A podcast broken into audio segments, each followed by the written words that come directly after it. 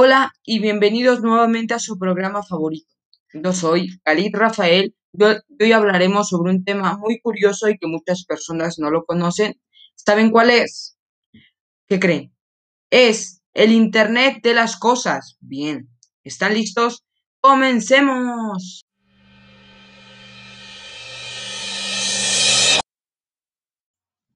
¿Qué es el Internet de las Cosas? El Internet de las Cosas consiste en conectar todo tipo de objetos el Internet, lo cual permite que se sincronicen entre ellos y puedan ser utilizados a distancia.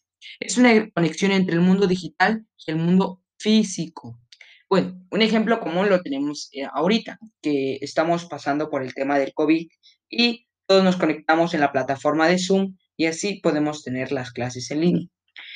Pero no conforme con eso, eso, este, la tecnología ha avanzado demasiado que ahorita hasta unos zapatos podrían conectarse a internet que, pues bien, no te sirve para mucho, pero podrían contar la cantidad de calorías y de pasos que haces en el día.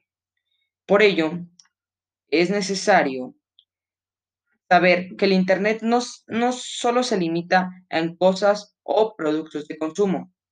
Por ejemplo, hay botes de basura en la ciudad que envían alertas cuando necesitan ser vaciados, sensores en puente que controlan la tensión o los daños de su estructura y muchos más ejemplos.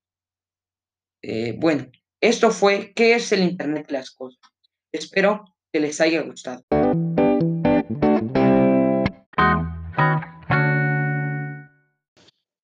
Bueno, gracias por su atención y gracias por seguir escuchando a su programa favorito. Yo soy Khalil Rafael y me despido. Hasta luego y hasta la próxima.